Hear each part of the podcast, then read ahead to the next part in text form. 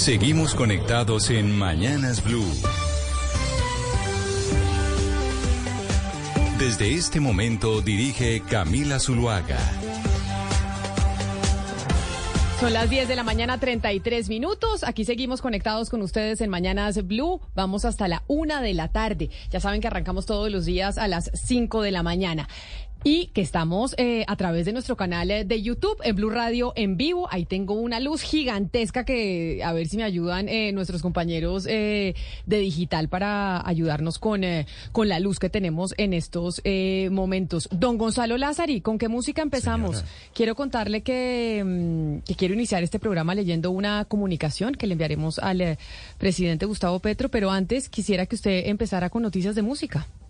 Fíjese que le tomé la palabra a usted, Camila, a los oyentes. Me he cambiado de lugar para que se vea mejor el, background como tal. Eh, fíjese que eh, Alejandro Sanz, el tema de la salud mental sigue dando de qué hablar entre los artistas, ¿no? Y uno hubiese pensado que Alejandro Sanz era una persona que estaba bien emocionalmente.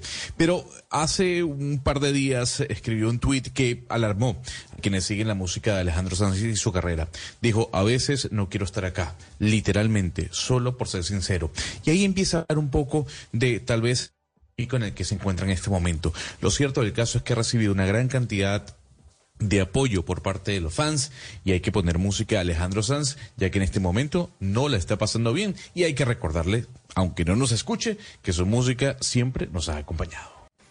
Con Alejandro Sanz la saludo Ana Cristina preguntándole sobre lo que va a pasar este viernes en la cárcel eh, de Itagüí, porque finalmente se va a instalar el diálogo con los grupos criminales del Valle de Aburrá. 400 estructuras van a entrar o entrarían al diálogo que podría desmovilizar aproximadamente a 14 mil personas. Finalmente esa reunión sí se va a dar porque venimos hablando de ella desde hace mucho tiempo.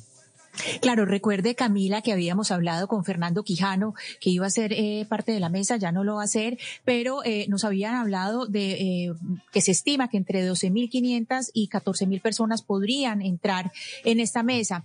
en estos en estos días, es decir, hoy, mañana o ya el mismo viernes se daría a conocer quiénes son los nombres de todos los delegados del gobierno de las estructuras armadas.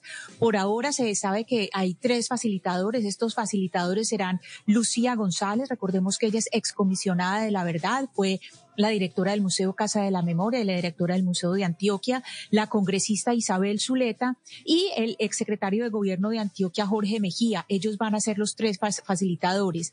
¿Quiénes están en la cárcel de Itagüí? Es decir, ¿quiénes de grandes capos, por así decirlo, están en la cárcel de Itagüí? ¿Por qué se escoge este lugar?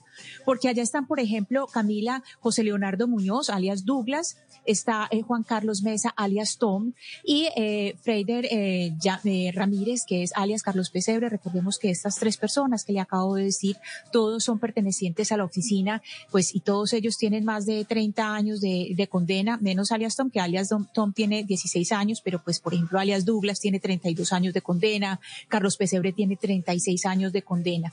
Entonces, lo que se espera, o lo que esperamos, Camila, es que este sea como un laboratorio de paz en las ciudades, que eh, este laboratorio de paz, pues, trace una hoja de ruta para poder eh, resolver eh, problemas y pues lo que se busca finalmente es que se sometan grandes estructuras como la oficina y los Pacheli. Esta semana vimos una entrevista muy completa en El Espectador con los Pacheli que dicen cuáles son sus razones para entrar en este diálogo y pues entre 350 y 400 bandas eh, serían las que estarían eh, sometidas eh, a este estarían pues en este sometimiento porque siempre se ha hecho la claridad de que se está instalando una mesa de paz pero que es de sometimiento. Pues entonces estaremos pendientes de que esta reunión se dé el viernes, Ana Cristina, y la pregunta es, ¿por qué razón nosotros en su momento hablamos con el señor eh, Quijano, ¿no? Aquí en estos, eh, en estos micrófonos y él se nota que conoce muy bien lo que ha venido sucediendo con estas bandas eh, criminales. ¿Por qué finalmente no va a ser parte de la mesa? Camila, eh, primero aclararles a los oyentes que Fernando Quijano nos ha acompañado en este programa desde hace eh, muchos años porque él es una fuente, probablemente de las personas que más sabe de crimen organizado en Antioquia. Él había hecho parte, eh, digamos, de este equipo, estuvo en la fase preparatoria pero pues finalmente eh, se decidió dejarlo por fuera. Eh, hablé con el señor Quijano, el señor Quijano dice que desde otros espacios estará dispuesto eh, a seguir construyendo, pero pues es una verdadera lástima, porque de verdad que, como le digo, nosotros no solamente lo llamamos para este asunto de esta mesa de paz, es que Fernando Quijano es la persona, tal vez la persona que más sabe y que más ha estudiado las estructuras criminales y, digamos cuáles son esas, esos altos y bajos y esos intereses que hay detrás de, de esas estructuras y, y bueno, ya no va a ser parte de, de esta eh, mesa de paz que se va a instalar en la Itagüí este viernes. A él lo reemplazaría entonces, ¿quién, Ana Cristina? ¿Quién reemplaza o quién entra por ese puesto que ocupaba él en la mesa?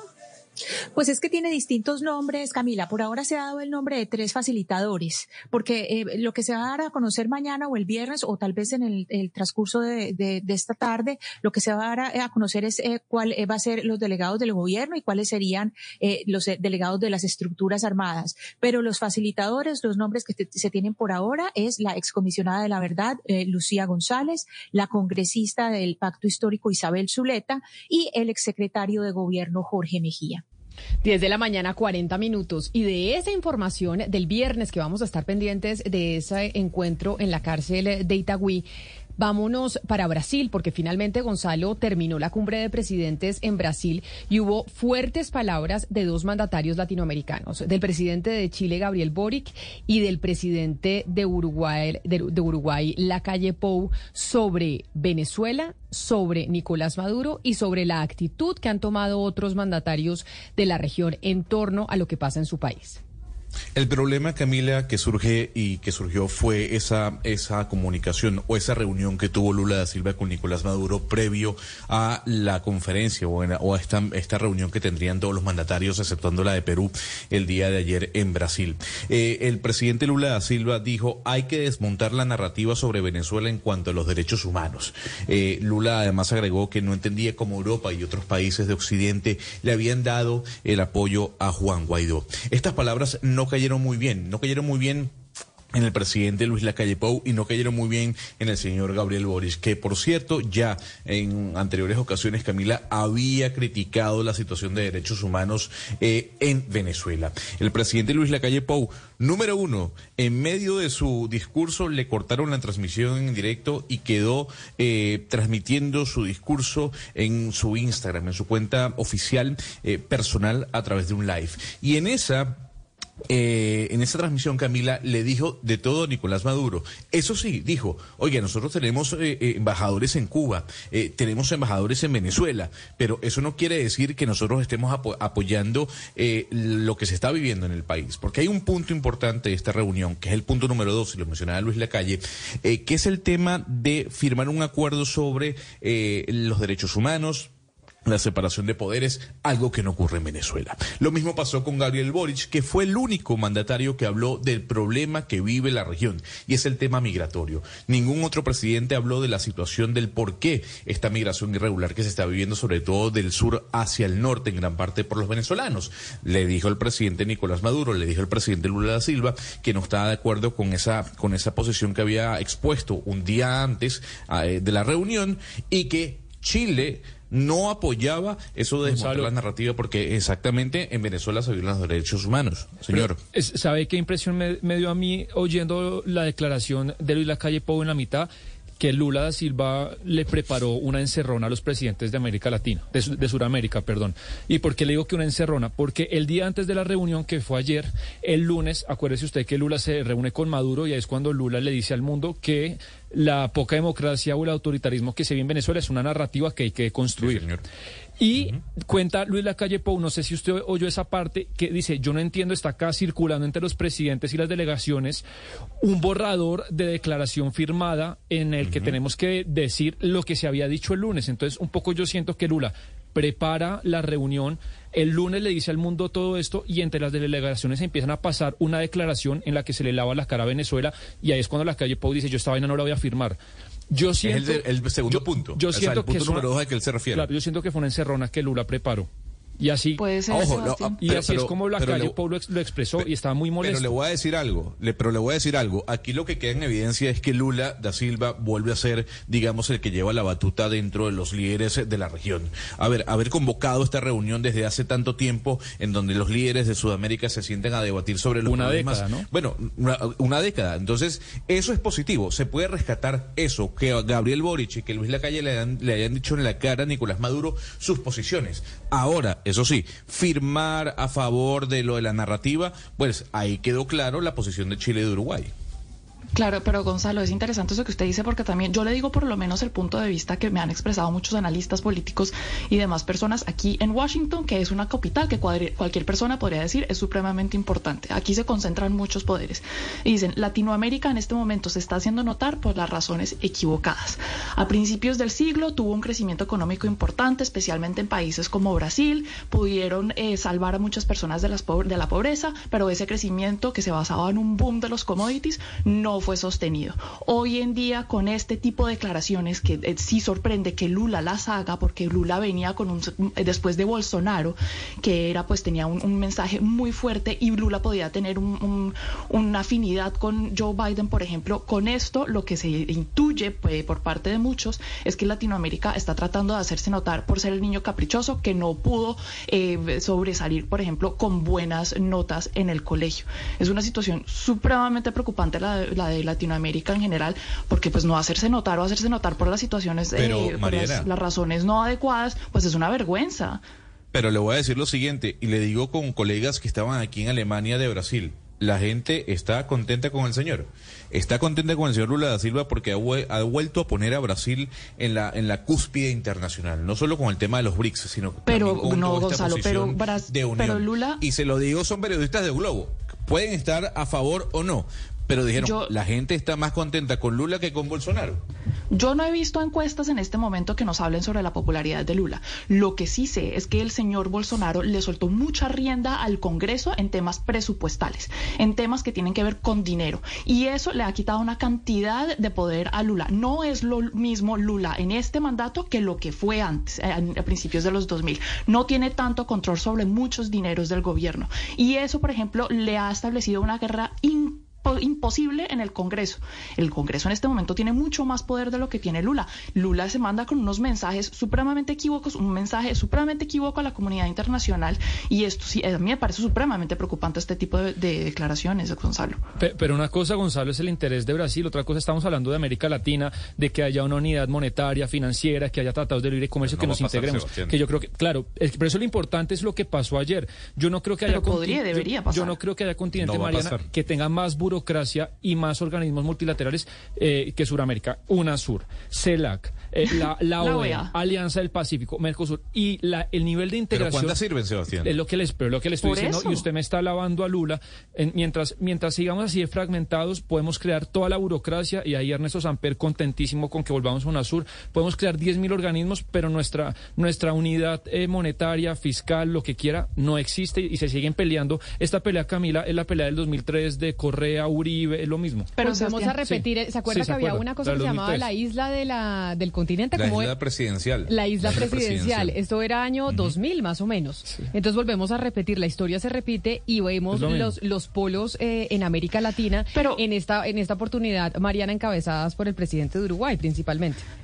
Claro, Camila, pero ¿sabe qué? Respecto a lo que Sebastián estaba diciendo, yo creo que Latinoamérica en este momento tiene una oportunidad muy importante porque estamos en un momento en el que tenemos que hacer una transición energética y la región tiene unos recursos impresionantes, no solamente en el cono sur, con el tema del litio, que tiene más del 50% de las reservas del mundo en litio, sino que tenemos el Amazonas, que podría ser el banco de créditos de carbono más grande del mundo. Y mire, no se han podido poner de acuerdo estos líderes en Latinoamérica, ni Lula, ni Petro, nadie, en cómo van a salvar el. Amazonas. No, no han podido con ese tema. Es muy diciente que Mia Motley, la primera ministra de Barbados, una isla que no tiene nada sino que perder con el cambio climático, sea una persona mucho más respetada y con una voz mucho más respetada en el debate global del cambio climático. Gustavo Petro viene acá a Washington y empieza a hablar sobre el cambio climático y la gente dice, bueno, sí, interesante, pero este señor- señor también puede ser un populista de izquierda que dice que hay que apoyar a Venezuela, que hay que apoyar el, el- que hay que apoyar a Pedro Castillo, que supuestamente lo saca con un golpe de Estado. Eh, bueno, en fin, ese tipo de cosas le quitan seriedad a este tipo de discursos que pueden ser muy importantes. Latinoamérica podría brillar y no lo está haciendo. No, pero, a ver, Mariana, ¿cómo usted se va a sentar con Cuba y con Venezuela o Nicaragua? ¿Hacer qué? O sea, discúlpeme, es que usted no puede comparar la Unión Europea con lo que pasa en América Latina si queremos hablar de un bloque continental. Es que se, claro que no, pero es que a eso deberían, a eso deberían atinarle.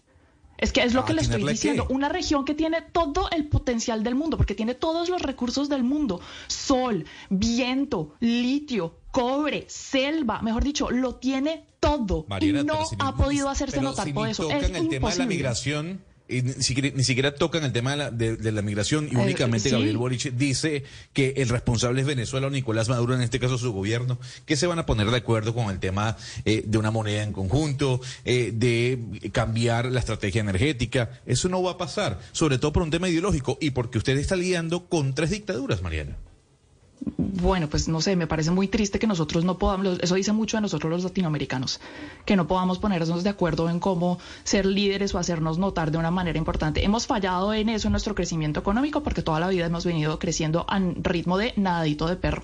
Podríamos cambiarlo en este momento y no lo estamos haciendo en culpa también por los líderes que hemos escogido que no se ponen serios con este tipo de cosas. Líderes que hemos escogido y que siguen siendo los mismos eh, durante las últimas décadas, porque no hacemos sino reencauchar mandatarios, o por lo menos eso es lo que se ve en Brasil, lo que se está viendo en Argentina, es donde vuelven siempre los mismos. Es como si no pudieran surgir nuevos liderazgos en América Latina. Bueno, ha surgido en Chile con eh, Gabriel Boric, pero ya que estamos hablando de Brasil, Sebastián, hoy tenemos en, eh, sobre los datos económicos una compañía del hombre más rico de Colombia, pero que realmente se gestó en Brasil. Le estoy hablando de Nubank, porque Nubank realmente inició en Brasil, allá se volvió lo suficientemente grande, volviendo a este colombiano el más rico del país. ¿Qué es lo que ha anunciado Nubank para el próximo semestre? Bueno, esto que puede pasar puede suponer, Camila, un terremoto, creo yo, en un buen sentido en el sistema financiero colombiano. ¿Usted dónde ahorra, si le puedo preguntar, en Colombia? Yo donde ahorro en el banco de todos los colombianos, en el Banco Colombia. Bueno, pero no, ese no es el banco de todos los colombianos. O sea, si se llega a quebrar Bancolombia, es como eh, si se quiebra Bank of America en Estados Unidos o el Citibank o JP Morgan. Hay tres bancos, Bancolombia, La Vivienda y Banco Bogotá, que tienen el 80% de los ingresos del sistema financiero. Nubank, como usted dice, Camila, empezó en Brasil, ya va en México y en total tiene 80, 80 millones de clientes en todo el mundo. Y lo que está buscando en Colombia ahora mismo, lo que hay en Colombia solamente es la oportunidad de tener tarjetas de crédito. Hay 600 mil colombianos que tienen tarjetas de crédito de, Nubank, pero Nubank está en el proceso de tener el segundo permiso eh, formal con la superintendencia financiera para que pueda haber acá cuentas de ahorro en Colombia que usted pueda tener una cuenta de ahorros en el segundo semestre. Nubank lo que anuncia es que esa cuenta de ahorros, por ejemplo, no tendría eh, cero interés en las cuotas de manejo.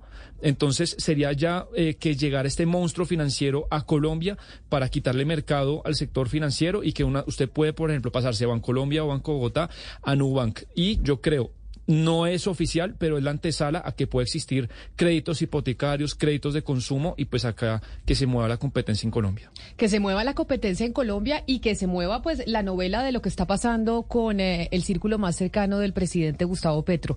Y ahí me voy para Barranquilla, don Oscar Montes, porque está siendo protagonista el embajador de Colombia en Venezuela, Armando Benedetti, que es de su ciudad precisamente y que lo conocen muy bien allá en Barranquilla. Esta mañana nuestros... Eh, colegas de la W Radio en su reporte Coronel, Daniel Coronel hace referencia a una publicación de la revista Semana este fin de semana, en donde menciona que tal vez quien estuviera detrás de la publicación eh, de la revista es el embajador Armando Benedetti por cuenta de la ruptura en las relaciones entre Armando Benedetti y la jefe de gabinete Laura Sarabia, que en principio llegó a la política en su unidad de trabajo legislativo en el Senado de la República. Mire, Camila, esta es una historia de esas novelas que va por capítulos, ¿no? Entonces, eh, cada día aparece un nuevo capítulo y es como una especie de rompecabezas donde hay que ir encajando las piezas. Hasta el momento la figura de Armando Benetti no había aparecido. Apareció ahora, aunque se sabía, se sabía, por ejemplo, que la doctora Laura Sarabia llega a la, al gobierno del doctor Gustavo Petro por haber sido eh, eh, integrante de la UTL, del doctor Benedetti y aparte de eso su persona de confianza. Por esa razón es que el doctor Petro conoce a la doctora Sarabia. El personaje de Marelvis Mesa, la niñera de la doctora Sarabia, ahora resulta que trabajó con Benedetti, trabajó con la familia de Armando Benedetti. Eso, también. eso lo contó Eso no Laura No, pero eso lo contó Laura Sarabia en la entrevista con la revista Semana. Ella dijo. Esta señora había trabajado con Armando Benedetti, de hecho él me la recomendó. Pero usted ha mencionado que estamos en eh, capítulos de la novela y es que le hablo precisamente de este tema porque el embajador de Colombia en Venezuela, Armando Benedetti, quien se va a reunir con el presidente Gustavo Petro en Catam cuando éste regrese de Brasil en el encuentro con los 10 líderes latinoamericanos, acaba de trinar varios mensajes y se los voy a leer. Dice el senador Armando Bened- el ex senador Armando Benedetti, hoy, hoy embajador, hace unos cinco minutos. Precisiones que Daniel Coronel no hizo después de yo haber hablado con él más de una hora. Laura Sarabia me llamó el 17 de abril a la una de la tarde a decirme que estaba preocupada porque Marelvis, que es la ex niñera, estaba en contacto con varios periodistas y me pidió que la ayudara.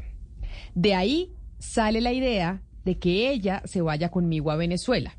Es al revés. Laura Sarabia me busca a mí y yo lo que hago es contratarla para que ese para ese momento el problema para Laura Sarabia es que revelara la cantidad de dinero o el flujo de dinero en efectivo que había en su casa. Queda claro en el chat y que yo mismo envié a Daniel Coronel que Laura Sarabia es la que me habla primero de Marelvis y de ahí yo llamo a Vicky.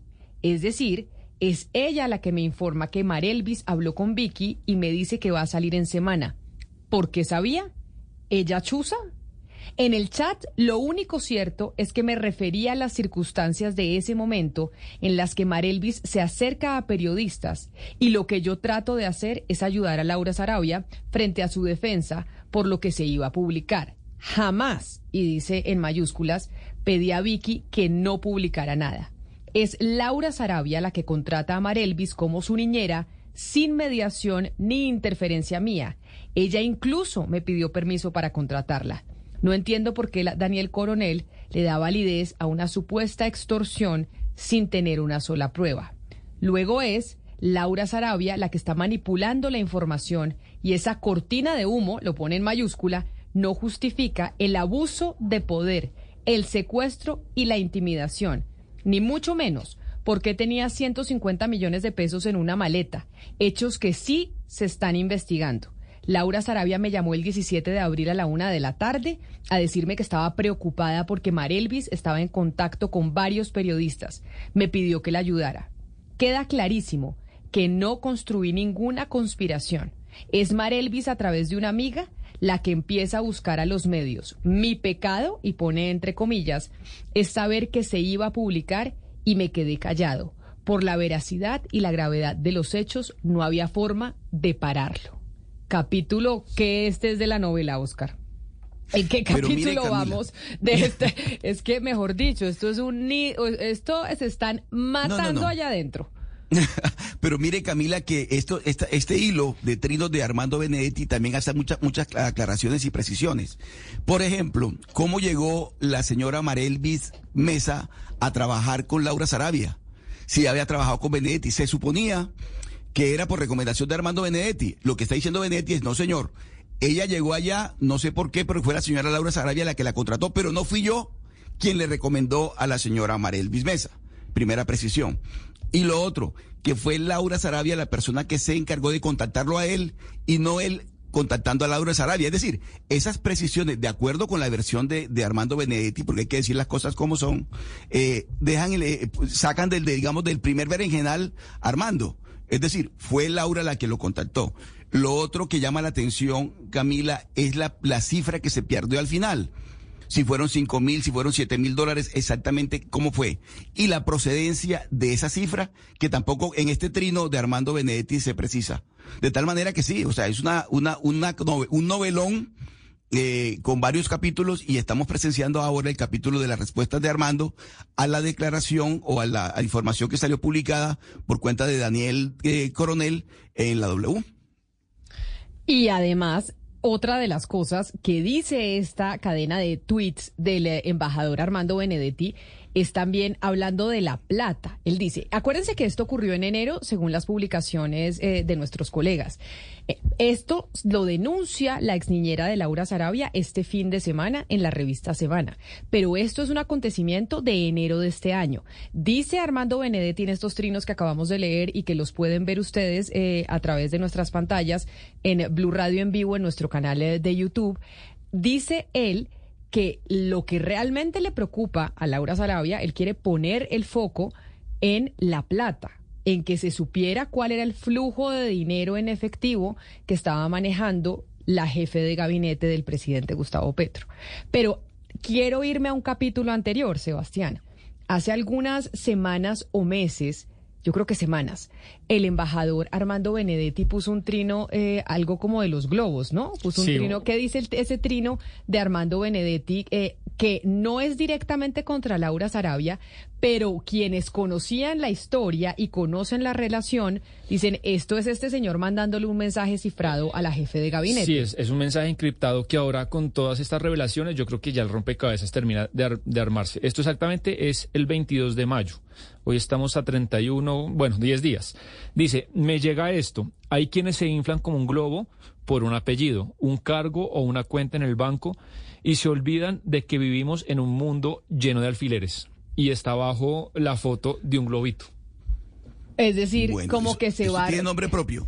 Eso tiene nombre, pero además porque sí empezó Laura Sarabia a tener una mayor figuración en los medios de comunicación. De hecho, hubo una portada en el periódico El Tiempo en donde ella aparece posando en fotos que le hacen en la casa de Nariño, que sí parecía un poco exagerado. Pero es que eso cuadra, porque una parte del no, y el grado de Sarina, dice Oscar, la Sarina. porque dice Benetti Camila, el 17 de abril me llama Laura Sarabia a decirme preocupada que Marelvis se está contactando con algunos periodistas. Si usted coge desde el 17 de abril hasta hoy la cantidad de entrevistas y reportajes que le han hecho a Laura Sarabia respecto a antes son un montón. Por ejemplo, en el país le hicieron una entrevista muy interesante, en el país de España, en la versión de, de Y la versión, la versión de Laura Sarabia diciendo que eh, inicialmente quien trae a colación a Benedetti es Laura Sarabia en estos momentos. Dice, eh, cuando se arma el escándalo, ella señala a Armando Benetti como sospechoso de estar detrás de todo lo que está pasando. Y por eso Armando Benetti dice, yo no tengo nada que ver con esto. Fue ella la que me buscó a mí. Y otro, otro capítulo interesante y además inédito, que ese yo no lo conocía, es que la señora María Elvis Mesa ya había sido sometida al famoso polígrafo, pero por cuenta de la familia de Benedetti cuando se le perdió a él la cantidad de 5 millones de pesos. Entonces, mire usted, si ya existía ese antecedente, se pregunta uno también cómo la señora Marelvis llega a ser niñera de la doctora Sarabia. Es que hay, hay otro, otro, otra parte, otras preguntas que surgen Pero con, además, esto, Camila, con esto que se está conociendo. Benedetti no tiene ningún ánimo de, de, de limar o de aclarar esto en privado, sino esto, esto ya es que totee todo y, y, y yo me escondo debajo de la mesa y que totee todo por los aires. Es que es importante es, a- hace- pues contarle a los oyentes lo que pasaba cuando estábamos en la campaña presidencial. Recordemos cuando estábamos, esto era más o menos abril, eh, marzo Del del año 2022. pasado, o sea, hace un año, quienes acompañaban constantemente al presidente Gustavo Petro en las correrías, en las entrevistas a los medios de comunicación, en los viajes, eran uno, el ex senador Armando Benedetti y Laura Sarabia, quien venía de ser eh, de la UTL de Armando Benedetti. Y De Armando, Armando. Benedetti le pone a Laura Sarabia para que le coordine todas las cosas al mandatario. Laura Sarabia se convierte en la mano derecha de Gustavo Petro. Mandan a, Pero- a Armando Benedetti a Venezuela y Benedetti considera que Laura Sarabia es su ficha en la Casa de Nariño. Pero esa ficha en la Casa de Nariño, pues ya le deja de responder, Camila. tal parece, Oscar, tal parece Pero que le deja de responder y entonces ahí es donde se arma esta historia, en donde nuestros, eh, en donde el periodista Daniel Coronel, un periodista muy serio, dice que todo esto parece un montaje y algo que ha venido orquestando Armando Benedetti, quien es el que le recomienda a la niñera y que estaba posteriormente la niñera trabajando con él en Venezuela. Exactamente, y además Camila, averiguando cómo llega Laura Sarabia a la campaña de Gustavo Petro y luego a la presidencia a tener este cargo tan poderoso que, ocupa como jefe de gabinete, entonces lo que, lo que averigua uno es que eh, el, en campaña Petro descubre la inmensa capacidad que tiene Laura Sarabia para, para ejecutar, para, para dar resultados, que es eh, Gustavo Petro el que dice, no, yo necesito a esta persona a mi lado. Ni siquiera por recomendación de Armando, que es lo que uno, uno supone, que fue Armando el que recomendó tanto a Laura Sarabia para donde Gustavo Petro como a, a, es que en esa entrevista en el país para donde Laura Sarabia. Eh, en esa entrevista en el país que le digo Oscar, esa parte de cómo ella llega al gobierno, ella lo cuenta muy bien en el país. Ella dice, estamos en un avión en un viaje y estaban todos, incluso nombró a Prada, están todos peleándose y diciendo qué cargo iban a tener en el gobierno. Y cuenta Laura, eh, Camila, que eh, el presidente irrumpe en la conversación y dice, dejen de pelear, aquí la única persona que tiene asegurado el puesto es Laura Sarabia. Por eso, es que eso es lo que le digo y por eso todos empiezan a, ponerse furiosos y sobre todo Benedetti que dice, y, que seguramente apela, Oscar, a ese dicho que, que menciona, cría cuervos y te sacarán los ojos. ¿No? No, pues imagínese usted, Armando, lo que, lo que él consideraría en estos momentos, que Sarabia llega al cargo donde está por cuenta de él, por cuenta de él, porque ella viene, ella viene, ella viene de su UTL y que ahora ni siquiera, lo último que se sabe es que ni siquiera estaba conversando con él, ni por teléfono, ni le estaba respondiendo los mensajes, ni nada. Entonces, por supuesto que se siente traicionado por cuenta de que Laura Sarabia se está moviendo con vuelo propio y está tomando decisiones seguramente que afectan a Armando. Eso podría estar pasando también. Pues ahí está el capítulo de la novena del día de hoy. Es que hoy hemos tenido varios. Entonces, estos son los trinos. Ya le digo cuántos trinos eh, puso el ex embajador. El, em, ya le dije ex embajador, pero no. De pronto que se vuelve ex embajador, no sabemos. Por ahora, pues todavía si es fuera embajador. una casa de apuestas, estaría 11 a 1 ese ex embajador. ¿Usted cree que lo van a sacar? Pues es que lo que le digo es, acaba de totear todo por los aires, deja muy mal parada a Laura Sarabia, le está diciendo que eso igual en los medios iba a salir porque esto es indefendible. Yo creo que es imposible que alguien se sostenga en el cargo después de eso. Uno, dos, tres, cuatro, cuatro, cinco, seis, siete, ocho trinos del eh, senador, del ex senador Armando Benedetti y hoy embajador en Venezuela. 11 de la mañana, seis minutos. Ya regresamos. Vamos a hablar del nuevo SMAT, porque una de las promesas de campaña incluso del presidente Gustavo Petro cuando andaba en la luna de miel con Armando Benedetti y Laura Sarabia, que siempre lo acompañaban, prometían precisamente un cambio en la policía y, entre otras, una reestructuración del SMAT. Esta es Blue Radio. Sintonice Blue Radio en 89.9 FM y grábelo desde ya en su memoria y en la memoria de su radio. Blue Radio, la alternativa. Colombia está al aire. Y seguimos al aire con ustedes conectados aquí en Mañanas Blue y también conectados a través de nuestro canal eh, de YouTube. La unidad de diálogo y mantenimiento del orden es la que va a reemplazar al SMAT de la policía, que acompañaba las marchas y que tuvo tantas críticas en el estallido social en Colombia durante el gobierno del presidente Iván Duque. El objetivo de esta unidad va a ser eh, distensionar algunas manifestaciones sin violencia, ¿Cómo van a estar identificados estos eh, policías o los miembros de esta unidad de diálogo y mantenimiento del orden? La coronel Alba Lucía Lancheros es la directora de esta unidad y nos acompaña hoy aquí en Mañanas Blue. Coronel eh, Lancheros, bienvenida. Gracias por estar aquí con nosotros. Bien, Patria, muy buenos días para todo el equipo de trabajo y para todos los estudiantes en este momento de Blue Radio. En primera, la primera pregunta es, ¿cómo van a estar identificados estos policías de la Unidad de Diálogo y Mantenimiento del Orden que reemplaza al SMAT? Uno en la cabeza tenía al SMAT eh, como unos robots negros con una cantidad eh, de cosas para protegerse de los ataques y con un bolillo y un, y un escudo plástico, no sé si ese era el material. ¿Cómo va a ser ahora la forma en que se van a identificar estos policías que van a acompañar las manifestaciones? Bueno, es importante tener en cuenta que hoy la unidad de diálogo y mantenimiento del orden tiene eh, en su transformación, en ese, en ese muy buen trabajo de transformación que se está realizando, no tanto el cambio de los uniformes, sino el cambio de la mentalidad de nuestros policías. Entonces tenemos hoy la posibilidad de hablar de, eh, como su nombre le indica, un diálogo antes de que esta manifestación pública escale la violencia. Nuestros uniformes siguen siendo negros con su identificación en grado, nombre, ¿cierto? De color gris, un color que se hace más visible. Seguimos utilizando nuestros cascos protectores porque recuerden ustedes que esos cascos fueron diseñados para evitar las lesiones a nuestros policías. Ya la historia nos ha mostrado que realmente no se tiene ninguna consideración en el momento de llegar a pensar en lesionar a nuestros uniformados.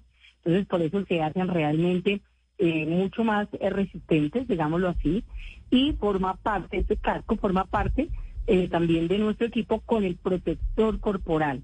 Entonces, cuando hablamos de esa identificación, se hace relación y se piensa en un demo cuando el policía está debidamente identificado con el nombre, el grado y eh, un número que lo identifica como su, con su documento de identidad. Entonces, eh, igualmente, el tarjetero lleva su nombre, su grado, y de esta manera darle confianza a la ciudadanía, de esta manera brindarle eh, la posibilidad de identificar exactamente quién es ese uniformado, cuando hablamos de la identificación. Asimismo, tenemos el uso de nuestros elementos como la tonfa, que también forma parte esencial de, nuestro uniforme, y además en la parte logística tenemos el cambio del color de, de algunas tanquetas, ¿cierto? Donde hoy son blancas y azules como se veían ayer en la, en la ceremonia de transmisión de mando. Entonces, cuando la gente pregunta ¿y por qué eh, van vamos a cambiar el color de algunas y de todas las tanquetas? Porque recuerden que cuando se habla del cambio del nombre, unidad de diálogo y mantenimiento del orden, es porque hoy existen policías capacitados exclusivamente para, para entrar a dialogar con quienes forman parte de la manifestación pública. Sí. 420 policías. Sí. No, es que en esta reestructuración o sepultura del ESMAD, diría yo, pues todo nace por el exceso de fuerza que se vivió en muchas ocasiones durante el paro nacional. Y ahora, en esta nueva unidad, ¿cuál sería entonces el límite, la frontera eh, en la que el ESMAD puede reaccionar tanto bien en defensa propia o como para cuidar bienes públicos? ¿En qué momento en el que haya desmanes, destrucción de cosas o ataquen físicamente a, a miembros de la unidad? ¿Cuál es ese límite rojo ahora? ¿Qué cambia respecto lo que había antes?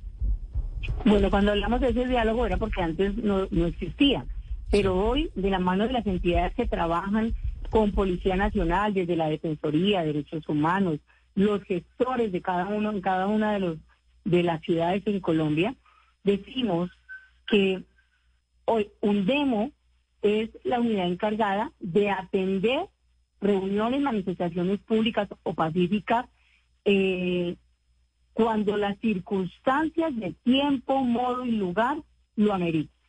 Hablando de un demo, será los últimos policías realmente en intervenir como tal. Primero, dentro de esa manifestación pública se va a llegar al diálogo, se van a generar diálogos, se van a generar espacios de diálogo y escucha, ¿cierto? Con el fin de poder o solucionar o poder solucionar cuál es la cuál es la situación o cuál es el problema que genera esta manifestación pública, la cual es un derecho, o si no se puede resolver, por lo menos brindar alguna situación para que no se presente la violencia. Y cuando usted dice en qué momento van a, intervenir, en el último instante, eh, en, la última instancia, cuando ya eh, realmente el diálogo termina y estas personas que forman parte de la manifestación deciden que se va a presentar alguna situación de violencia donde un demo tiene la responsabilidad de mantener el orden y la convivencia y seguridad de los colombianos dentro del respeto por los derechos humanos y la aplicación de la normatividad vigente. Coronel Lancheros, mire, yo eh, le, digo a usted, yo llevo más de 20 años cubriendo eh, protesta y hay un momento en que la protesta pues tiene más reverso un cohete. O sea, hablar de en ciertos puntos la, la protesta ya no da lugar al diálogo. Entonces le quiero preguntar, cuando esa protesta ya llegó a ese punto, llamémoslo a ese punto de ebullición, cuál va a ser la forma de contención, qué eh, tipo de, elementos van a usar ustedes y cuál va a ser el protocolo, pero le repito, cuando ya está fuera de, control. Bueno, eso es lo que menos quisiéramos hoy en Policía Nacional y con demo es lo que menos quisiéramos. Pero cuando ya ustedes dicen no hubo nada que hacer, ya el diálogo se acabó, definitivamente los manifestantes eh, generan esos espacios de violencia, entonces ya entramos realmente, ¿cierto? Entra un demo con sus elementos, los cuales están debidamente reglamentados hoy, autorizados, y algunos de ellos se encuentran eh, dentro de una mesa de trabajo de eh, en cabeza del Ministerio de Defensa para evidenciar si continúa su uso, se disminuye o si realmente desaparece. Pero esos elementos como tal, hablamos de eh, el fusil lanzagas, ¿cierto? Hablamos, por favor. Fusil, entonces, pero entonces es que esa, esa, es la gran, ese es el gran interrogante, coronel, y por eso me parece importante, ya que mis compañeros le han hecho énfasis en esa pregunta, que resaltemos. Es, en caso de que una manifestación, discúlpeme el lenguaje coloquial, se salga de madres, como muchas veces pasa. Antes se traía el SMAT para poder controlar y para que esos manifestantes violentos y agresivos pues eh, no hicieran los daños que normalmente hacen en las manifestaciones. Entonces usted dice, ¿vamos a tener eh, este mecanismo lanzagas o, o cuáles y cuáles son los demás? Lanzagas es uno. Y porque recuerde que usted ya está hablando de que definitivamente no dio paso, que se dijo diálogo o no dio paso al diálogo, que antes de intervenir el ESMAD tenemos otros uniformados con casco y escudo que son los dispositivos eh, máximos de, atención, ¿cierto? Y ya definitivamente no, no se pudo solucionar. Entonces se genera la violencia donde un demo interviene, entonces se, interviene a través de fusiles lanzagas. Eh, ¿Fusiles lanzagas? sí, señora. De eh, granadas de aturdimiento y nuestras tanquetas con el agua.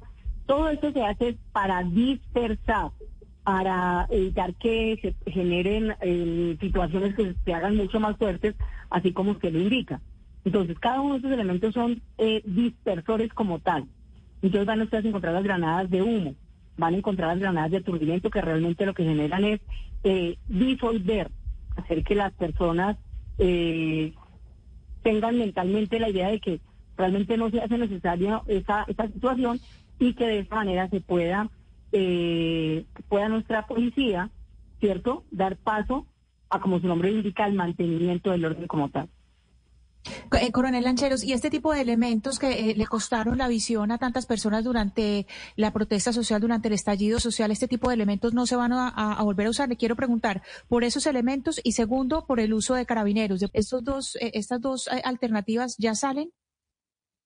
Bueno, ahí es importante tener en cuenta que hoy encuentra en investigación el hecho de que realmente hayan sido nuestros policías de demo o antiguo SMAD quien hayan ocasionado estas lesiones. Eso es importante tenerlo en cuenta. Y por esta razón, ¿cierto? Teniendo en cuenta que eso está en investigación, hoy nos encontramos en esas mesas de trabajo desde el Ministerio de Defensa revisando el uso de cada uno de esos elementos, eran los que, con los que ya hablaba al comienzo, donde con expertos y asesores evidenciar si en realidad se hace necesario su uso o si se va a disminuir o si realmente se va a desaparecer el uso.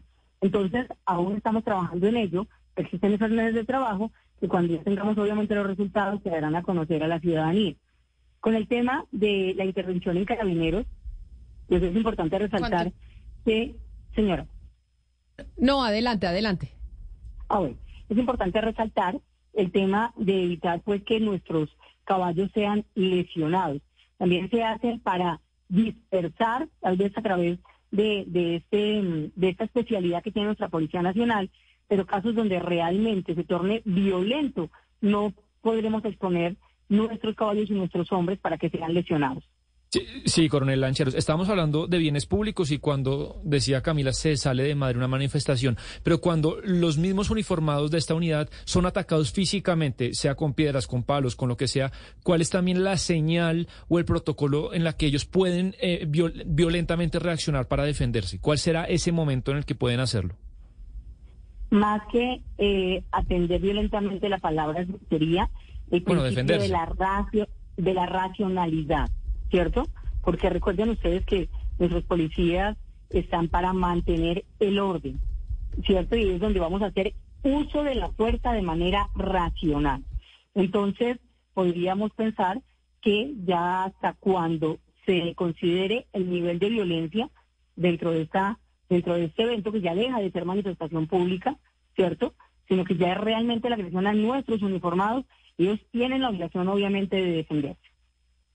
Y entonces una última pregunta, coronel Lancheros, y es, aquí casi que siguen las armas disuasorias de la marcha o de las manifestaciones cuando éstas se tornen agresivas, pero el cambio fundamental es los pasos que se surten previamente a utilizar esos mecanismos, que primero es el diálogo, primero es tratar de tener una convivencia y hasta este ya es el último recurso. Antiguamente podría llegar a ser uno de los primeros. Los gases, las granadas, etcétera, etcétera. Eso va a ser si lo otro que ustedes van a empezar a implementar con esta nueva unidad no funciona. Esa podríamos decir es la conclusión de este nuevo organismo del cual usted es la directora. Así es, totalmente cierto. Y yo le pregunto una cosa, coronel. Yo le pregunto una cosa y que me parece una maravilla y se lo tengo que preguntar desde este programa en donde somos muchas voces femeninas. ¿Y usted cree que el hecho de que usted sea mujer dirigiendo esta unidad hace que ese mensaje de buscar primero el diálogo, de que no se tenga que recurrir a estos eh, mecanismos disuasorios y agresivos, sea mucho más fácil de implementar? Porque tal vez nosotras las mujeres somos menos agresivas que los hombres. Pues este es un gran reto y un reto que he asumido con mucho compromiso ante el señor director general de la policía, ante mi país, y estoy completamente convencida de que así se hará, ¿cierto? Entonces, aquí lo que es importante es que con el profesionalismo, el empoderamiento, la, la experiencia, recuerden ustedes que eh, eh, soy una policía de 29 años, esto tiene que de una u otra manera servir para que cuando hablamos de, del diálogo, además de ser mujer, haya un compromiso total, ¿cierto? Y que sea el líder de nuestros policías que van a enfrentar cada una de estas situaciones.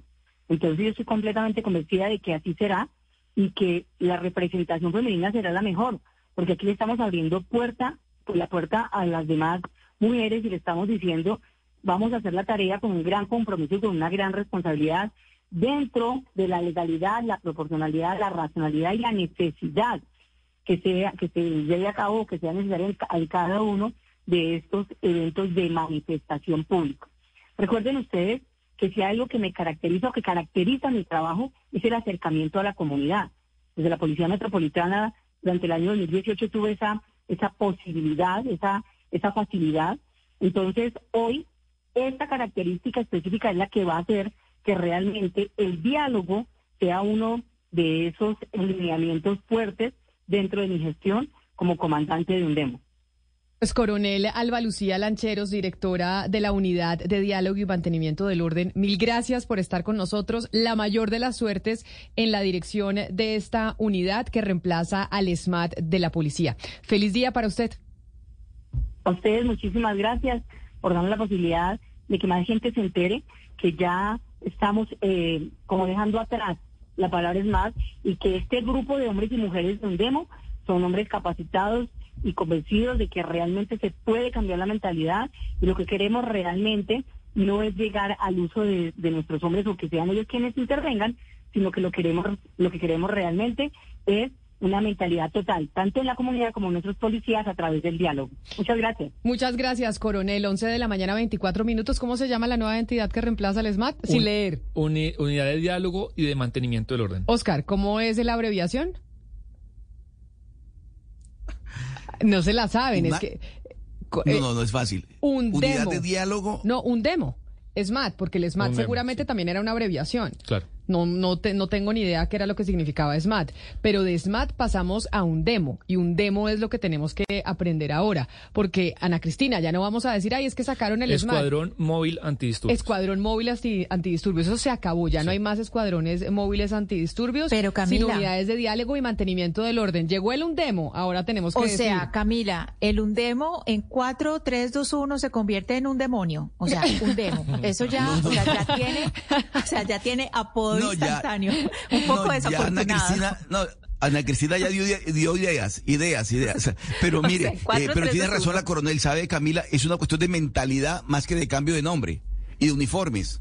Si no cambia la mentalidad es muy complicado. Pero en eso, en eso es en lo que están, precisamente. Y, y, pues las formas pueden empezar a ayudar a cambiar esa mentalidad. O sea que olvídese del escuadrón móvil antidisturbios, SMAT, ahora Camila, es un demo. Pero Camila, yo creo que no es secundario que haya una mujer que esté la coronel Lancheros. Por eso le preguntaba a ella, tiene toda la razón. Sí es muy importante porque el temperamento de las mujeres, y eso pues no es algo que lo digo intuitivamente, esto, esto es eh, comprobado pues en posiciones de liderazgo, las mujeres son más conciliadoras, tienen una vocación de diálogo y eso es por el mismo uso del lenguaje que tenemos. Entonces yo creo que es una eh, muy buena noticia. Primero que tengo una mujer a la cabeza y fíjese lo cuidadosa que fue la coronel Lancheros con sus respuestas. Es decir, tenía sus notas, estaba preparada. Yo creo que eh, pues nos puede ir un poco mejor. Claro que es que irnos peor de lo que nos fue en el, en el, en el estallido social no puede ser. Entonces eh, creo que es una buena noticia. Es una buena noticia, 11 de la mañana, 26 minutos. Yo empecé el programa diciendo que hoy vamos eh, a leer en estos micrófonos una carta que mm, hemos redactado para el presidente Gustavo Petro, que leeremos en algunos minutos a propósito de su relación con eh, los medios de comunicación y con los periodistas, particularmente a través de Twitter. Colombia está al aire. En Mañanas Blue. Patos al agua. Y en Mañanas Blue hoy vuelve nuestra sección de Patos al Agua, que es esta sección que tenemos desde enero de este año, en donde estamos hablando con aquellos que quieren ser aspirantes, alcaldías, gobernaciones, concejales, diputados alrededor del país en las elecciones de octubre. Hoy tenemos una sección particular y la hablo con usted, Sebastián, porque usted vota en Bogotá. ¿Usted ya tiene claro por quién va a votar a la alcaldía de Bogotá? 90% mm, está claro ese voto. no le puedo creer, ya 90%. Sí, pero siempre le doy margen en la campaña que pasen cosas, que salgan ideas, pero en un 90% tengo ya el blanco apuntado. No le puedo creer. Yo le tengo que decir que no tengo la menor idea de por quién voy a votar. ¿Al menos una idea? No, ni idea. Bueno. Ni la menor idea. Claudia, usted que vota en Bogotá a pesar de ser caleña, ¿usted ya sabe por quién va a votar? No, pero tengo dos que me gustan. Entonces ya sé que por uno de esos dos va a ser. Ustedes están Y obviamente ya sé por quién jamás, ¿no? Ah, eso, también. Pero me pare, me sorprenden ustedes que estén tan decididos. Yo no tengo ni idea. Yo sí estoy esperando a que se decante un poco y ver realmente quiénes van a ser los candidatos. No sabría, hoy yo no sabría decir por quién voy a votar. Pero por eso les tengo hoy un pato muy particular. ¿Por qué es un pato muy particular? Desde hace un año en Bogotá, yo no sé si ustedes han tenido la oportunidad de ver un movimiento que se llama Más Acciones, Menos Rostros. Ese movimiento de Más Acciones, Menos Rostros fueron los que pusieron eh, la demanda en contra del pico y placa en Bogotá, en contra de ese pico y placa que nos sorprendió a todos empezando el año diciendo ya el pico y placa no es pares, impares, entonces la gente tenía su carrito par o impar, unos pocos, los que tenían los medios económicos, sino que ahora era 1, 2, 3, 4, 5 un día y 6, 7, 8, 9 y, 0 otro día. Para que usted no compre la placa que le servía. Pero no lo han cambiado, llevamos ya cinco meses y ese pico y placa no se ha cambiado. Pues resulta que ese movimiento de más acciones, menos rostros, mañana va a tener una rueda de prensa en donde se van a quitar las máscaras y como era de advertirse y de esperarse, pues el líder de ese movimiento aspira a la alcaldía de Bogotá, aspira a ser candidato eh, para llegar al Palacio Liébano. Quisiéramos tenerlo sin la máscara, pero ha sido imposible. Nosotros conocemos al candidato, sabemos quién es, pero hoy todavía no se la ha querido quitar porque eso será mañana a las nueve y media de la mañana. Pero, de todas formas, quisimos invitarlo a nuestra sección de Patos al, aire, al Agua para tener la primicia al aire pues así lo tengamos enmascarado todavía. A las nueve y media de la mañana sabremos eh, quién es. Aspirante, Pato, no sé cómo decirle, bienvenido a Mañanas Blue. Mil gracias por estar con nosotros en esta sección en donde hablamos con quienes quieren llegar a la alcaldía en el eh, mes de octubre. Hola Camila, ¿cómo estás? Eh, un saludo muy especial para toda la mesa de trabajo tuya, para toda la mesa, para Claudia. Un saludo también muy especial para los para la audiencia en vivo y también para la audiencia en diferido. Eh, aspirante, le voy a decir aspirante, pato, enmascarado. Aquellos que están conectados con nosotros a través de nuestro canal de YouTube pueden entender un poco de lo que estamos hablando, de por qué hablamos eh, de las máscaras de menos rostros, más acciones, o más acciones, menos rostros. ¿Por qué escoger esos colores? Ustedes han venido haciendo estas actividades en Bogotá ya desde hace un buen tiempo con esa máscara color rosado y blanco. ¿Por qué escogieron esos colores y por qué decidieron enmascararse? ¿Esto es toda una estrategia de campaña desde hace un año o cómo surgió? Sí, efectivamente eh, es una estrategia. Em, la máscara es un icono. Nosotros queremos descandidatizar el rostro y politizar la idea. Todo lo contrario a lo que hacen normalmente los políticos tradicionales y no tradicionales en campañas electorales es candidatizar su rostro y despolitizar la idea. Nosotros queremos hacer más que una campaña electoral, es una pedagogía electoral que indica vale más la idea, vale más la acción que la promesa, la cara y el rostro. Si te das cuenta, el, color magenta, es el que estamos usando nosotros, eh, coincidimos con el año magenta en la moda, pero es un color que estratégicamente ya lo y conceptualmente lo habíamos eh, elegido desde noviembre del año pasado, precisamente eh, porque tiene un significado conceptual muy importante. Y es que es un color primario, no es ni rojo, ni azul, ni mucho menos representa un color de la socialdemocracia. Entonces nosotros no somos ni liberales, ni conservadores, ni mucho menos socialdemócratas. Eh, nosotros estamos apostando a una nueva ideología que se llama el pragmatismo comunitario. Es nuestra nueva ideología en donde queremos eh, desenmascarar a los políticos en época electoral y entregarle este icono a la ciudadanía y poder construir así unas políticas públicas eh, em, con una planeación totalmente a largo plazo, responsables y muy, muy, muy asertivas frente a lo que está pasando hoy en el país, la polarización que tiene la izquierda, la derecha y el centro. Pero mire, usted que está con máscara, que mañana pues conoceremos, o los oyentes conocerán eh, quién nos está hablando en estos momentos y su nombre, dice que quieren quitarle los rostros a la política y que la gente se concentre en las ideas. Pero, por ejemplo, un oyente que nos escucha y que lo está viendo y nos escribe al 301-764-4108 dice, Camila, Sebastián y Claudia son la prueba de que no importan las propuestas. Ya saben por quién van a votar sin que nadie haya propuesto absolutamente nada. Y eso le pasa a mucha gente.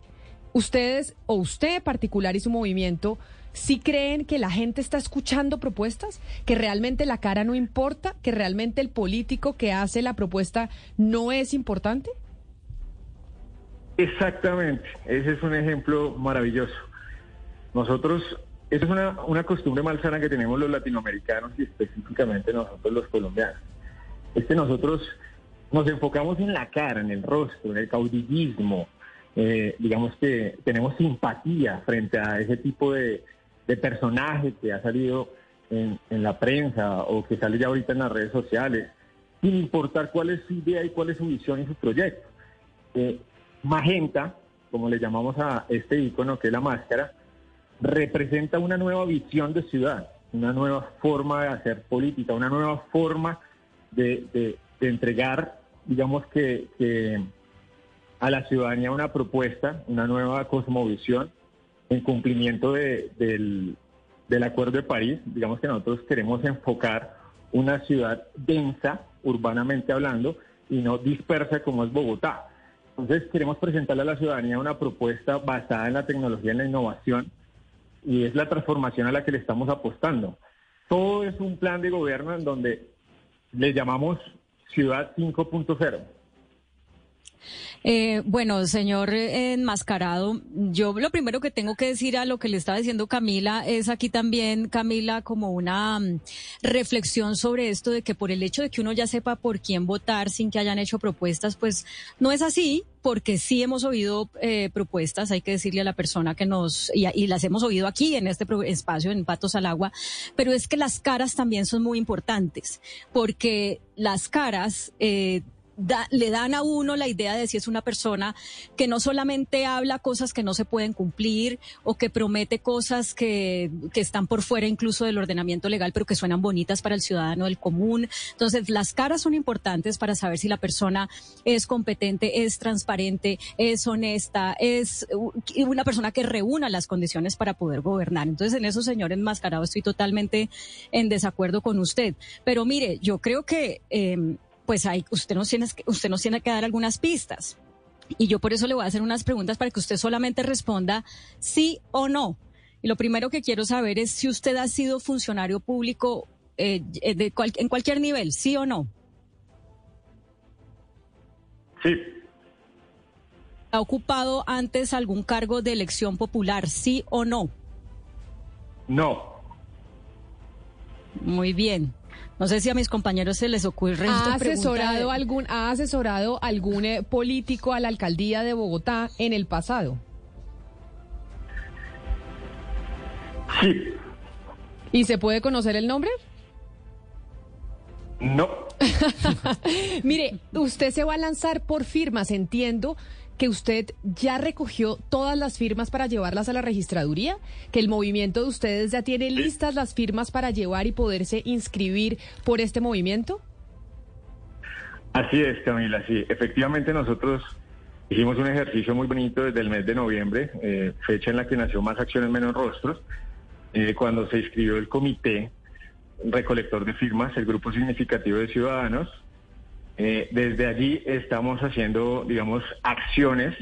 Por ejemplo, hicimos ferias de empleo, ferias de emprendimiento. Hemos hecho diferentes acciones también en la ciclovía, con una de las propuestas que nosotros tenemos que la aerociclorruta eh, por encima de las troncales del Transmilenio Occidente-Oriente.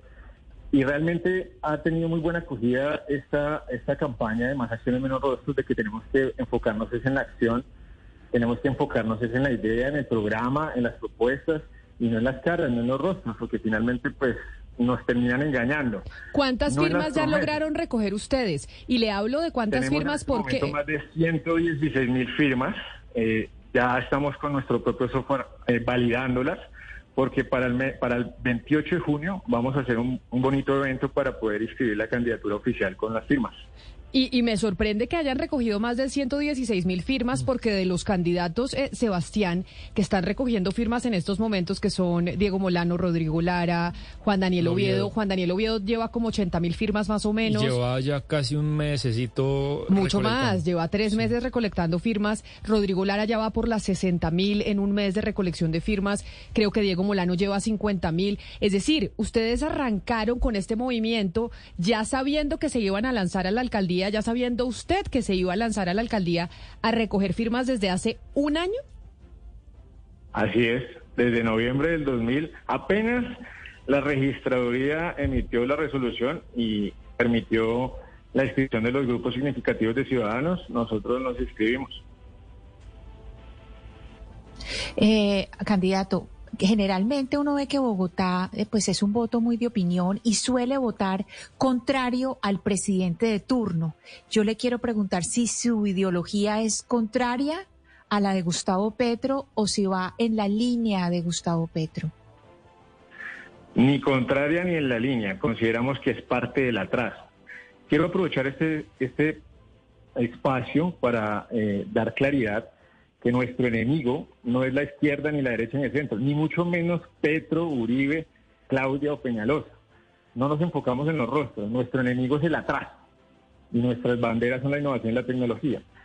No, como, como yo les comenté al principio, nosotros estamos abanderando una nueva ideología que se llama pragmatismo comunitario, en donde las soluciones prácticas a los problemas colectivos nacen de la corresponsabilidad con la comunidad. Y ahí es donde queremos centrar, digamos, el punto o la agenda de debate y es el enemigo común de todos, que finalmente es el atraso. Nosotros tenemos un atraso impresionante. Candidato, precandidato enmascarado. Usted sabe que por primera vez Bogotá va a estrenar la posibilidad de tener, o sea, Bogotá va a estrenar la posibilidad de tener segunda vuelta. Y entonces, eh, a todos los precandidatos a la alcaldía de Bogotá que han pasado por aquí, les hemos preguntado en esa eventual segunda vuelta, si no pasan, ¿a quién apoyarían? Por eso, eh, de nuevo, unas preguntas cortas para que usted responda sí o no. Si pasara a segunda vuelta Juan Daniel Oviedo, ¿usted lo apoyaría? No. Si pasara a segunda vuelta mm, eh, Carlos Fernando Galán, ¿usted lo apoyaría? No. Si pasara Rodrigo Lara, ¿lo apoyaría? No si pasara Gustavo Bolívar? No. O sea, usted no apoyaría a ninguno. O sea, usted no apoyaría a ninguno de los que están en la baraja. Usted, entonces, si no pasa segunda vuelta. Su programa de gobierno, cuando inscriban su programa de gobierno y podamos identificar si su programa es parte del atraso o no, podemos responder si sí o no, podemos apoyar a esos candidatos. Porque si no sería incoherente yo enfocarme en el rostro y en la cara sin antes conocer sus propuestas de gobierno, que es cuando las inscriben en la registraduría oficialmente. Por eso no les puedo responder ahorita con meridiana claridad a quién apoyamos o no. Nadie había gambeteado hacia Claudia. sí, nadie. Eso, depende, eso, depende, efectivamente de la cosmovisión de, de ciudad que ellos tengan.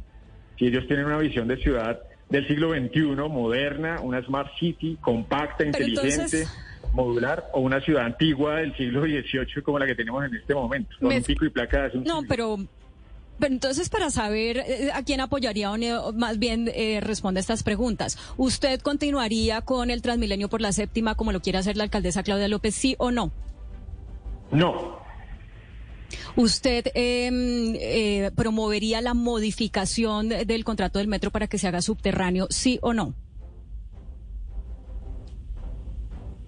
Con una, con una gestión eh, que puede hacer en las finanzas públicas, eh, eventualmente sí, porque pues eso va en contra de la visión de ciudad que nosotros tenemos, que es una ciudad dispersa, efectivamente. Es, es decir, el metro elevado lo que implica es que se vuelva dispersa la ciudad, que crezca hacia los lados y que siga generando un caos en materia de dependencia de vehículos y que se vuelva más anti eh, urbana, por decirlo así, antiecológica, y pues la gente se vuelve más dependiente del vehículo, entonces no funciona de esa forma una ciudad densa, una ciudad compacta, inteligente, que se construye hacia arriba, sino se construye hacia los lados.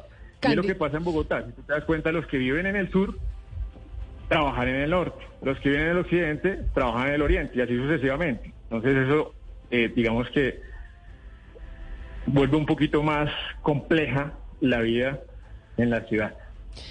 Tengo muchos comentarios de los oyentes que lo están viendo, que dicen, bueno, mañana vamos a conocer quién es este enmascarado, quiénes son eh, los del movimiento de menos rostros, eh, más acciones o más acciones, menos rostros. Pero hay un comentario de una oyente que se llama María Alejandra que dice, el candidato es más enmascarado, es de María- demasiado gomelo y habla muy técnico. Bogotá es una ciudad a la que lo elige el estrato 3.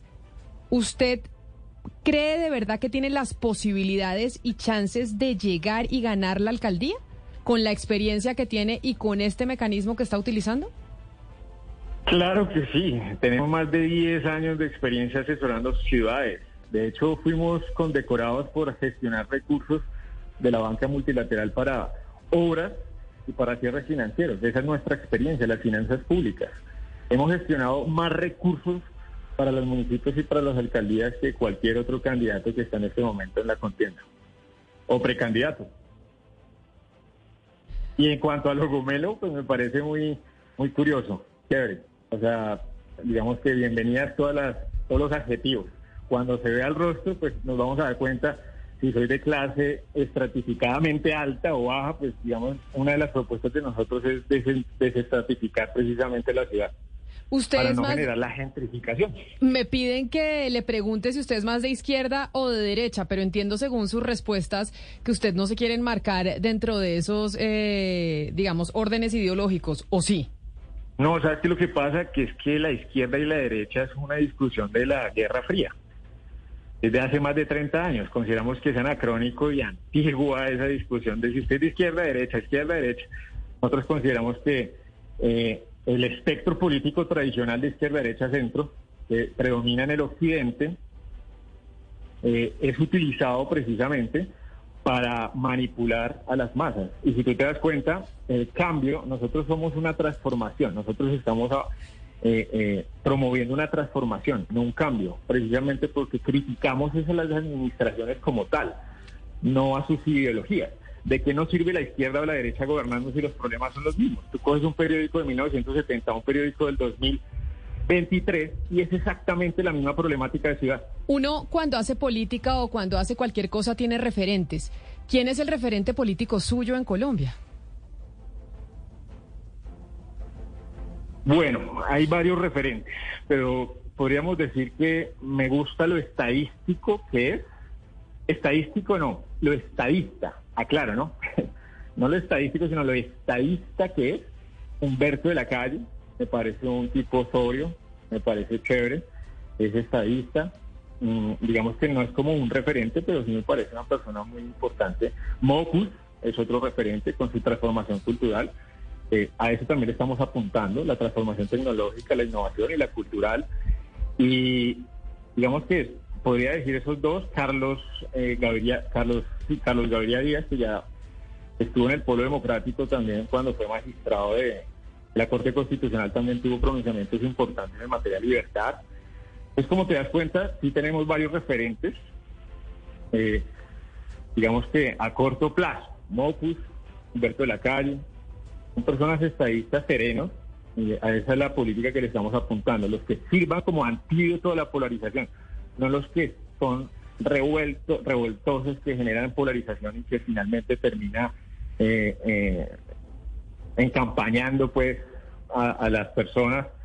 Eh, si te das cuenta, pues mm, digamos que la izquierda y la derecha tuvo un inconveniente o ha tenido un inconveniente en los últimos periodos y es que terminan las personas agarrándose, pues dándose puño y finalmente los líderes de la izquierda o la derecha terminan distribuyéndose el poder o la burocracia.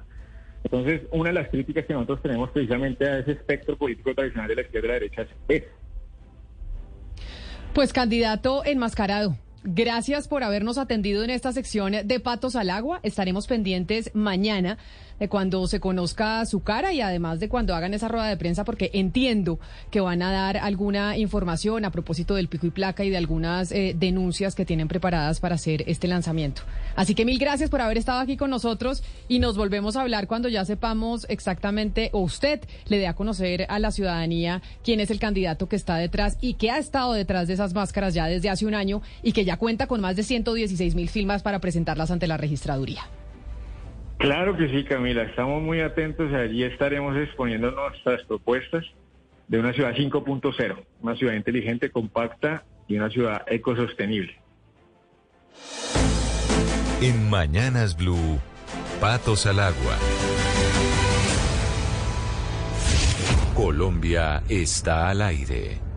11 de la mañana, 48 minutos. Desde que iniciamos el programa del día de hoy, les anuncié que iba a leer una carta que le voy a enviar directamente al presidente Gustavo Petro. Y voy a proceder a leerla para dárselas a conocer a ustedes, pero esta carta directamente llegará a la Casa de Nariño. Ayer en las redes sociales se publicó un video captado en los alrededores de mi casa cuando paseaba con mi bebé de un año, con el que se demuestra que estoy siendo objeto de seguimientos por parte de personas afectas a su proyecto político, señor presidente, y que asumen una actitud de hostigamiento directo por la información que transmito y las opiniones que expreso en relación con su gobierno.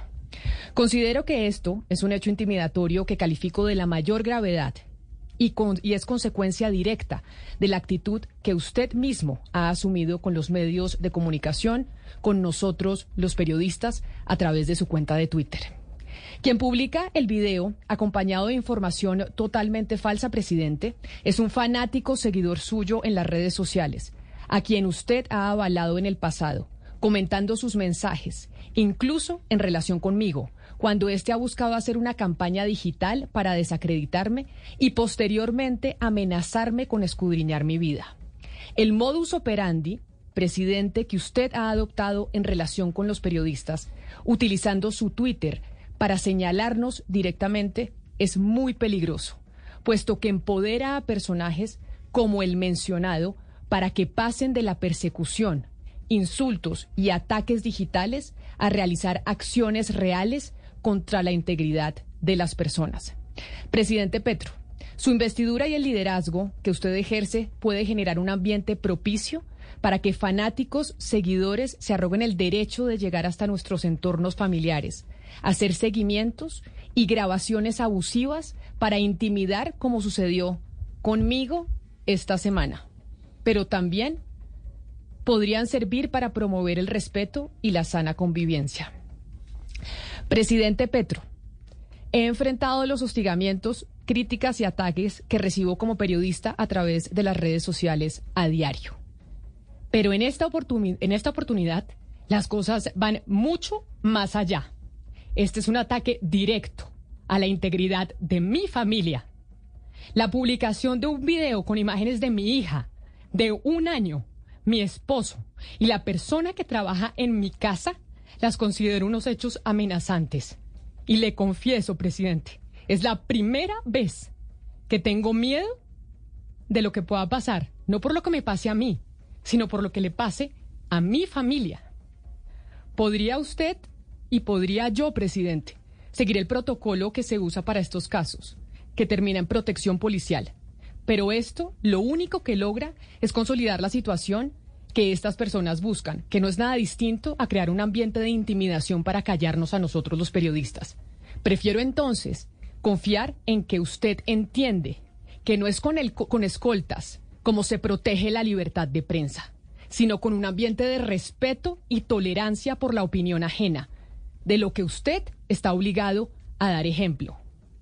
Le escribo porque tengo la certeza de que esta situación se ha generado por su actitud frente a la prensa. Por eso, confiando en sus convicciones democráticas, presidente Petro, espero que la evidencia de esta situación lo lleve a reflexionar sobre los efectos que acarrea. Su confrontación permanente con nosotros los periodistas a través de Twitter pone en riesgo nuestra integridad. Esta experiencia ya se ha vivido en otras latitudes. Recordemos lo que ocurrió en Estados Unidos el 6 de enero del 2021, en donde para el mundo fue evidente cómo la actitud del presidente Donald Trump a través de Twitter, deslegitimando la institucionalidad, desencadenó los eventos ocurridos y la toma del Capitolio por unos fanáticos que decían actuar en su nombre y defensa. Por eso, presidente, cuando su propuesta más ambiciosa es la paz y hacer de Colombia una potencia mundial de la vida, le digo que lograrlo solo es posible fomentando la convivencia y el respeto, no incitando odios y resentimiento que lo único que generan es polarización en Colombia. Con todos mis respetos, le digo, presidente Gustavo Petro, que usted tiene que moderar ese enfrentamiento con nosotros los periodistas a través de Twitter, porque ese enfrentamiento suyo y esos ataques constantes a nosotros a nivel personal están terminando en intimidaciones como esta de fanáticos y seguidores suyos en redes sociales que nos persiguen y nos graban a nosotros y nuestras familias y nos exponen públicamente. El día de mañana cualquiera de estos fanáticos y seguidores suyos que usted retuitea y que usted avala cuando nos atacan pueden terminar haciéndonos daño. A nosotros o a nuestras familias. Así que, presidente Gustavo Petro, creo que es momento de reflexionar y de acabar esta pelea directa con los periodistas a través de las redes sociales, Ana Cristina. De acuerdo con la Fundación para la Libertad de Prensa, solo en el año 2023 han sido registradas 159 violaciones a la libertad eh, de prensa. Los lugares donde más ocurre es Bogotá, con 36 registros, y Medellín, con 20. Las violaciones que son más frecuentes son, eh, en primer lugar, hostigamiento, con 22 casos. En segundo lugar, acceso a la información, evitar acceso a la información, 16 casos. Acoso judicial, 15 casos. Y estigmatización, 15 casos. Hay que decir Camila, que desde el 7 de agosto de 2022, tres periodistas en Colombia han sido asesinados. Rafael Moreno en Córdoba, el director de Voces de Córdoba, Wilder Córdoba en Nariño y Luis Gabriel Pereira, director de Notiorense en Ciénaga de Oro. Esto, eh, Camila, para mirar que esto no es en broma. La Fundación para la Libertad de Prensa tiene corresponsales en distintos lugares de Colombia. Sucede en Bogotá, sucede en todos los, eh, en todos los lugares y esto, pues, eh, es en serio y no es la voz de cualquier persona, es la voz de un presidente. Entonces, este llamado no es solamente lo que usted hace, Camila, con esta carta, también es de parte de la Fundación para la Libertad de Prensa para cesar estos hostigamientos. A diario, en cada rincón de Colombia, hay historias por descubrir, noticias que deben ser contadas. En Mañanas Blue, un recorrido por las regiones con la Federación Nacional de Departamentos. 11 de la mañana, 55 minutos. Y este es un programa de regiones. Y nos vamos con la Federación Nacional de Departamentos al departamento del Meta. Departamento en donde usted sabía, Sebastián, que Blue Radio tiene la mejor cobertura en el departamento del Meta, en los llanos orientales. Llega un momento cuando usted está tan adentro que solo escucha Blue Radio. Sí, sí, he visto la penetración, los números. Allá nos va muy bien. Y un gran saludo a toda la gente del Meta, Camila. Y por eso saludamos al secretario de competitividad de ese departamento, a Fernando Salgado, porque se dio la primera rueda de negocios de mangostino del Meta. ¿Qué es eso de la primera rueda de negocios del mangostino del Meta? No sabía yo, secretario Salgado, que venía de allá esa fruta que es eh, tan exótica y que además es una referencia de la diversidad que tenemos nosotros en frutas en Colombia. Camila, muy buenos días. Cordial saludo para usted y para todos sus oyentes y a quienes nos ven por las redes sociales. Sí, efectivamente, hace ya más o menos unas dos semanas llevamos a cabo la primera rueda de negocios de esta fruta exótica eh, denominada mangostino, una rueda de negocios en la que nos permitió la participación de 22 eh, productores, 22 agricultores, todos ellos eh, gente de nuestro departamento, emprendedores y con la participación también de 18 agentes comerciales que vinieron hacia el municipio de Guamal y participaron de esa primera rueda de negocios. Secretario, esta fruta es exquisita, pero es complicado de conseguir y además es muy costosa. Eh, cuéntenos más o menos ahorita en cuánto está el precio para la gente que nos está oyendo, porque supongo que si ustedes exportan a Europa, pues también se puede conseguir acá.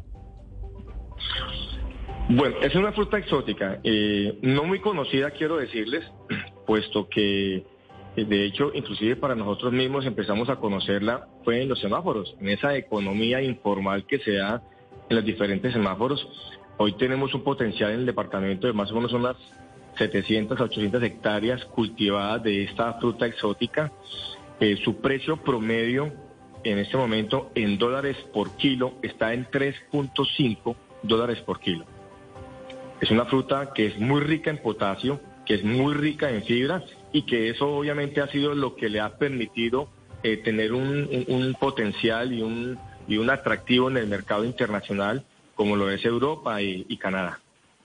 Secretario Salgado, precisamente le quería preguntar por esos mercados. Hay eh, eh, una búsqueda en Canadá, España y Holanda, pues para, para hacer negocios con mangostino.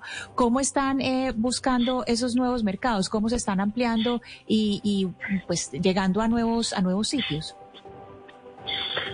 Bueno, Digamos que eh, el espíritu de esta primera rueda de negocios fue el de lograr conectar a nuestros productores directamente con los exportadores. ¿Qué venía pasando? Nosotros eh, en nuestro departamento, y es lo que pasa con la gran mayoría de todos los productores, y es que la intermediación, esos intermediarios, esos mayoristas, son los que se están llevando el mayor porcentaje o mayor eh, margen de rentabilidad que puede dar eh, un cultivo como, como el mangostino. Nos pasa igual con el plátano, con la yuca y con otros productos que cultivamos aquí en nuestra región. Entonces, fundamentalmente era eh, el espíritu de esta rueda de negocios era el de establecer ese contacto directo con quien exporta, para que así nuestro productor, nuestro agricultor pudiera tener o pueda tener un mayor margen de rentabilidad. Eso pues obviamente eh, eh, nos ha permitido que efectivamente pudiéramos poner sobre la mesa 310 toneladas de este producto, de, de esta fruta exótica y que eh, pudiéramos hacer unos preacuerdos comerciales de un millón ochenta y cinco mil dólares. El trabajo que se hace con los, con los eh, agentes eh, comercializadores justamente es eh, esa posibilidad de poder acceder a, un código arancelario ya propio para que nuestras asociaciones de, agricultores puedan ellos mismos ya en el mediano plazo poder establecer ese, ese, ese canal de comercialización directo con el mercado internacional. Pues secretario eh, Fernando Salgado, secretario de competitividad del departamento del Meta, felicitaciones por esa rueda de negocios, mil gracias por estar con nosotros y feliz tarde. Igualmente para ustedes, muchísimas gracias. Deben probar el mangostino, es muy rico. Sí, es delicioso, claro que sí, nos tiene que mandar unos. Claro que sí. gracias, secretario.